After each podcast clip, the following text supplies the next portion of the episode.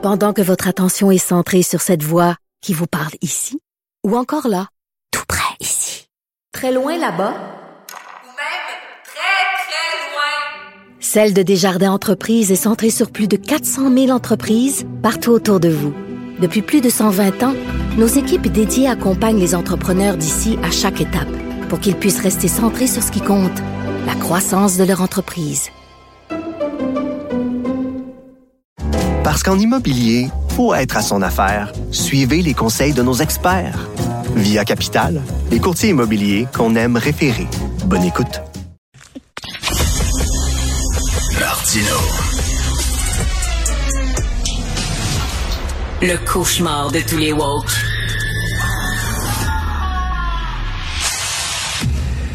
À Paris, en France, présentement, il y a un auteur qui fait des signatures de livres sous escorte policière. Est-ce que c'est un auteur qui écrit une apologie de Hitler?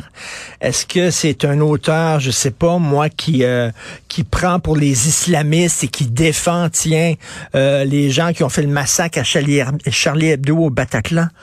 Non, c'est c'est Frédéric Becbédé le rigolo, le drôle, le dandy, le, le, le, le, séducteur sur le retour, un petit peu mon oncle, le, le rigolo Frédéric Becbédé sous escorte policière. Et je suis très content de parler à Christian Rio parce qu'il écrit là-dessus aujourd'hui dans Le Devoir. Papa, pourquoi ils ont fait ça? Christian, qui est l'excellent correspondant du Devoir à Paris. Bonjour, Christian Rio.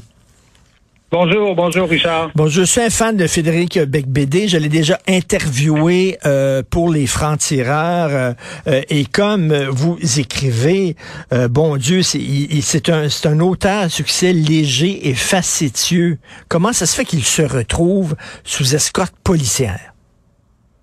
Oui, effectivement, hein, se, choquer tous ceux qui connaissent un peu Frédéric Becbédé, qui ont lu un ou deux de, de ses livres, saviez que se choquer avec Frédéric Becbédé, c'est pas possible. C'est pas Ben. possible parce que c'est quelqu'un qui rigole tout le temps, qui peut dire des fois un peu un peu n'importe quoi, mais qui, euh, qui qui respire la bonne humeur, hein, qui respire le contact humain avec euh, avec les gens. C'est peut-être pas un très grand auteur. Non, c'est pas un grand auteur, mais c'est un, c'est un euh, fêtard. C'est un fêtard sympathique. Oui, tout Oui. à fait. Absolument, et qui dit des vérités, et qui dit des vérités dans ses euh, dans, dans, dans livres. Donc, écoutez, euh, il s'est retrouvé la semaine dernière à Bordeaux, à la librairie euh, Mola, qui est une grande librairie de, de, de, de- du, sud-ouest de la France, là, et, et il s'est retrouvé là euh, la veille. On avait on avait euh, on avait placardé toutes les vitrines de la de la vitri- de, de, de la librairie de de, de, de slogans euh, qui disaient 176 pages de branlettes, euh, tu vois, un discours de violeur. Imaginez, on le traitait nommément de violeur. Et euh, donc, si, si bien que, le, que la dédicace s'est euh, tenue sous, euh, sous escorte policière et en plein milieu de, en plein milieu de, de, de la causerie. Il y a une dizaine de personnes qui, qui s'étaient infiltrées là, qui se sont levées tout à coup et qui se sont mis à le traiter, euh, à le traiter de tous les noms et à le traiter à, nouveau de, de violeur. Euh, je, je vous rassure, hein, Frédéric Bébédé n'a violé personne. Euh, il n'a attenté, euh, il, n'a pas fait d'agression sexuelle, il n'a attenté à la vie d'absolument personne. Tout ce qu'il a fait, c'est qu'il a écrit un livre dans lequel il, il il émet des réserves, il émet des, des, des critiques, il se distance un peu, il prend ses distances, je dirais, à l'égard d'un d'un certain féminisme. euh, qui euh, aujourd'hui le, le lui fait payer euh, assez cher. Vous savez, Frédéric Belvédé, c'est quelqu'un qui, euh, euh, quand est arrivée l'affaire Matineff en France, a, a continué à dire que Matineff était un grand écrivain euh, parce qu'il avait eu le Renaudot et, et, et tout ça que qu'il avait beau avoir euh, enfreint la loi, avoir fait des choses qu'on pouvait qu'on pouvait condamner et qui étaient graves, il, il était, il demeurait un écrivain. C'est quelqu'un qui, qui a, qui a soutenu Polanski aussi, euh, euh, dont, dont l'histoire très complexe ne- n'enlève strictement rien, strictement rien à ses films. C'est quelqu'un qui qui, euh, à l'égard du mouvement MeToo, considère que qu'il y a eu des lynchages euh, à, ce moment-là de gens qui n'avaient qui n'avaient strictement rien fait. D'ailleurs, ce qui est assez amusant, c'est que euh, c'est que euh, on, on, on placarde la librairie où il va, mais le livre que, que, que vient d'écrire Frédéric Bédé, qui s'appelle Confession d'un hétérosexuel légèrement dépassé, hein, vous voyez que le gars se prend quand même pas trop pour James Bond ou pour le, le plus grand playboy euh, playboy du monde là. Hein, il, c'est pas le c'est pas le c'est pas un phallocrate là, fini là qui qui euh, qui, euh, qui, qui fait l'éloge du patriarcat. Eh bien, ce livre-là commence justement par, euh, euh, par sa maison qui en 2018 a été taguée justement par des féministes avec des slogans de ce type-là parce que parce que Frédéric Becbédé n'adhère pas totalement, complètement à ces idées-là. Il, il, se dit féministe, oui, mais avec des réserves, avec des avec des questions, avec vous savez, c'est un personnage qui est comme ça, hein, qui n'adhère d'ailleurs à rien de euh, totalement, qui, qui, est toujours en train de s'interroger. Eh bien, c'est sa personnalité, c'est lui, mais il y a tout un féminisme, il y a tout un, il y a toute une, il y a toute une idéologie là qui n'accepte pas, qui n'accepte pas la moindre petite, la moindre petite critique et qui utilise justement des méthodes qui sont euh, euh, qui sont pas, euh, on, je pense qu'on ne doit pas les qualifier de terrorisme, mais c'est un terrorisme soft, hein, on pourrait dire, pour pour le lui faire savoir et pour le le vouer aux, gémonies, hein, pour, pour dire à tout le monde, regardez euh, ce qui arrive à Frédéric Bébédé, eh bien, ça pourrait vous arriver à vous aussi. Vous, euh, si, vous faites la même chose. Euh, euh, Christian, est-ce que aussi, ben, Bec Bédé, c'est, c'est, il vit dans une époque extrêmement puritaine et lui, il représente la fête, la coke, le sexe. C'est un fêtard, c'est un queutard, comme on peut dire vulgairement. Euh, il m'a déjà parlé, lorsque j'ai fait l'entrevue avec lui, de son amour des jeunes femmes. Et là, je ne parle pas de filles de 12, 13 ans, mais lui, une fille de 18, 19 ans, il, il trouve bien de son goût son majeur est vacciné, euh, et, dans une société, il se retrouve dans une société extrêmement puritaine. Et c'est peut-être ça le clash aussi, là. Oui, oui, je, pense que je, pense que c'est un clash et je dirais que que, que s'il y a une chose intéressante dans, dans, dans, son livre, il nous raconte toute cette vie euh, qu'il regrette un peu quand même, hein, hmm. le, toute la, question de la cocaïne, euh, tout ça. C'est, vous savez qu'il il, mène une vie relativement rangée aujourd'hui. Il est hein. à la campagne. il a découvert à, Comment? Comment? Il est à la campagne, d'ailleurs. Il a totalement quitté Paris. Oui, il est à l'extérieur de Paris. Oui, il est assez loin de Paris. Il est dans le sud-ouest de la France. Et, euh, et il mène une vie assez rangée. C'est quelqu'un qui a découvert que, que que l'adolescence, euh, son adolescence était, était terminée, mais il a, découvert ça à 50 ans, vous voyez, à peu près, à, peu près comme ça. Et donc, euh, et donc, oui, c'est ça. Et donc, euh, s'il y a une chose intéressante, je dirais, dans son livre, justement, c'est, qu'il explique justement qu'il vit dans une époque relativement puritaine, mais, mais, mais il, il, essaie de, de, de, dire aux féministes qui veulent, vous savez, abolir le patriarcat, déconstruire les hommes, il essaie de leur expliquer que tout ça a déjà été fait et qu'il est, lui, le produit de ça. Hein, lui, il, a, il, a, il, est né en 1965, je crois, et il a grandi euh, euh, comme, comme beaucoup de gens dans une famille monoparentale. Euh, le hmm. père était absent. Alors, il, il dit à ces féministes-là, mais qu'est-ce que vous voulez qu'on fasse de plus? On, a, on, est déjà le produit d'une société totalement déconstruite, d'une famille éclatée. La plupart des gens souvent vivent aujourd'hui dans des familles éclatées.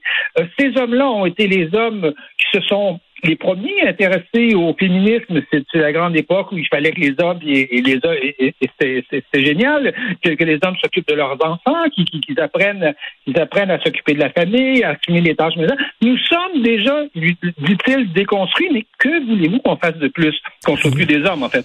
Eh ben, c'est à peu près ça, voyez-vous, qui, dit aux féministes, et, et, je considère que les féministes sont en retard quelque part sur l'histoire, c'est déjà fait la déconstruction. Mais tout à fait. Et, on est à une époque où il faut reconstruire un petit peu les choses.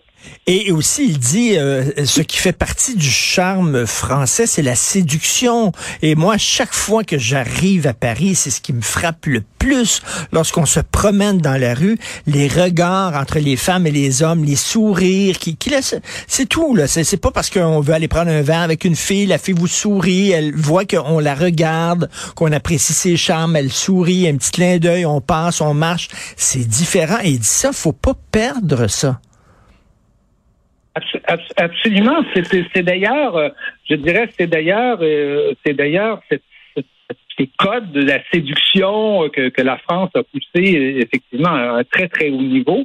Euh, ces codes de la séduction, c'est une façon de, de civiliser l'homme justement, l'homme et la femme, de civiliser les rapports humains.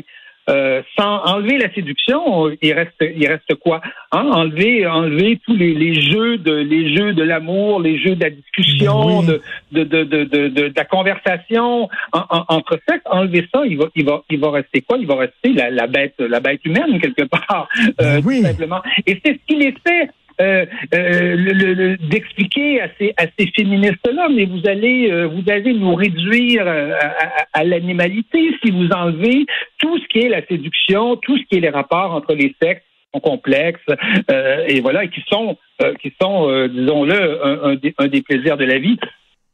Et, euh, euh, et au point de vue littéraire, euh, Christian, est-ce que vous le... Je suis en train de lire un essai très, très intéressant sur les hussards, la génération des hussards qui étaient des écrivains bon, qui penchaient un peu à droite.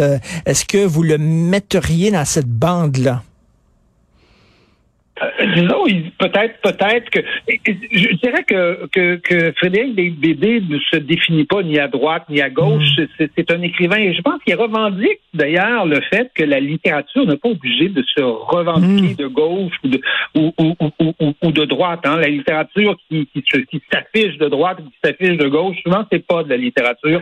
C'est, une forme de c'est une forme de propagande. Mais je pense que euh, ce qui est clair, c'est que Frédéric Becbédé re- revient sur terre. Vous voyez, par exemple, il est il fait partie d'une série de toute une série d'écrivains qui sont allés passer euh, trois jours dans un à l'abbaye de la Grâce dans le dans le sud de la France. Ils ont fait un très beau livre. Ils sont ils sont plusieurs. Il y a, fait- il y a Sylvain Teston là-dedans. Il y a Pascal Bautner. Il y a il y a, il y a Jean il y a- il y a Jean-Paul Antoven. Vous voyez, il y en a de gauche, Ah il y en a de droite. euh, il y a François-Olivier Gisbert. Et ils sont allés chez, chez des moines euh, voir euh, voir que- qu'est-ce que ça voulait dire faire une retraite. Ça voulait dire que- que- quel était le recueillement de ces gens-là, quelle était l'intelligence de, de- et la beauté de ces de, de, ces dieux-là. Et donc, vous voyez une sorte de retour sur terre. Becbédé aussi dans son livre raconte Mais- comment il est allé dans, dans, dans une dans une escouade de de- d'un groupe de militaires euh, passer passer quelques jours et comprendre qu'il y avait encore des gens pour qui le courage c'était euh, c'était une vertu que c'était utile d'avoir dans un pays des militaires euh, courageux pour euh, pour pour nous défendre. Vous voyez donc c'est le c'est l'éternel adolescent qui qui, Oui. qui sort de l'adolescence tout à coup, qui rentre dans l'âge adulte et qui et qui revient sur terre. Alors si certains appellent ça être de droite, ne plus être un adolescent, ben oui, d'accord, peut-être qu'on peut, peut-être qu'on peut dire ça. Mais, mais, mais, mais voyez, démoniser quelqu'un comme, comme Beck Dédé, je vous dirais que c'est, c'est, c'est, c'est extrêmement, c'est extrêmement dangereux parce que c'est, Mais- c'est, c'est, euh, c'est finalement, c'est fermer la trappe, c'est fermer la gueule à des, à des, à des tonnes de personnes. Oui, oui, tonnes de ben, ben, c'est- Et- c'est- et c'est susciter l'autocensure. C'est extrêmement triste ce qui se passe. Et est-ce qu'il a été défendu, appuyé par des gens qui sont peut-être pas de son compagnonnage, compagnonnage euh, idéologique, mais qui l'ont quand même défendu? Oui, il, a, il a été, euh, il a été euh, dé- défendu, euh, notamment par euh, par euh, Stéphane Bannon, qui, l'a qui, défendu. Évidemment, il y a des gens en France qui, l'ont défendu, mais dé- défendu. Mais je, je vous dirais que ça n'en- ça n'enlève rien à la, gravi- à la gravité de ce genre de geste. Vous savez, on a toujours tendance à dire, oh, c'est un dérapage. Voilà, c'est ça, c'est un dérapage. Mais c'est un dérapage qui a des conséquences extrêmement graves. D'abord, tous les dérapages de gauche, euh, euh, quand c'est à gauche, on dit que c'est des dérapages. Vous voyez, en général.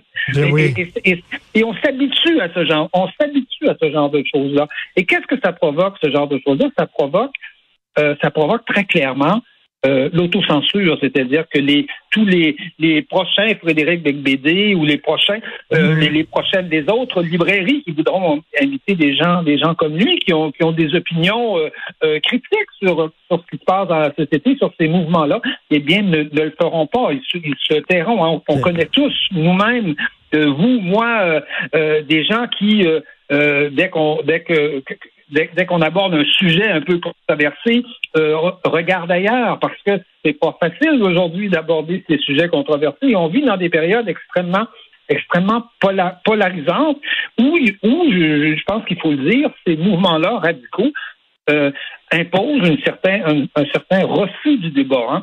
Je- non, je- c'est c'est toujours. euh, euh, cet hiver, j'étais j'étais j'étais au Québec, j'écoutais, on, on- on nous annonçait à la radio un débat euh, à Radio Canada sur la dépénalisation des drogues, là, une expérience qui a été faite en Colombie-Britannique, à Vancouver notamment. Et puis on l'annonçait toute la journée. Et puis quand est arrivé le débat, on se retrouvait avec deux personnes qui étaient d'accord. Vous voyez, vous voyez, hein? on, on- hein, on a eu, on a eu des mères porteuses sur toutes les télés au, au Québec il n'y a pas longtemps, jamais de contradicteur. Hmm. Jamais de personnes qui disent non, euh, on, on, on s'interroge là-dessus. Pourtant, dans Oui. la population, on s'interroge sur ces questions-là.